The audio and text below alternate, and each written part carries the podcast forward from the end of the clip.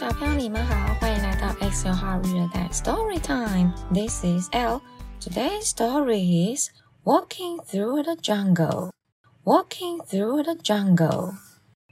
Walking through the jungle. Walking through the jungle. What do you see? What do you see? I think I see a lion chasing after me. Chasing after me. Floating on the ocean floating on the ocean. What do you see? What do you see? I think I see a whale chasing after me, chasing after me.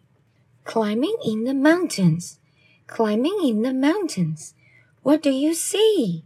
What do you see? I think I see a wolf chasing after me, chasing after me. Swimming in the river, swimming in the river. What do you see? What do you see? I think I see a crocodile chasing after me, chasing after me.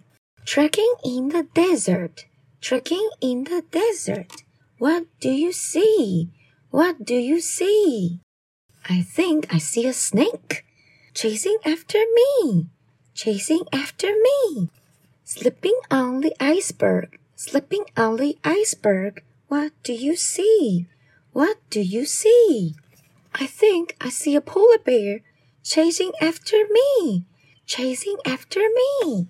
Running home for supper, running home for supper.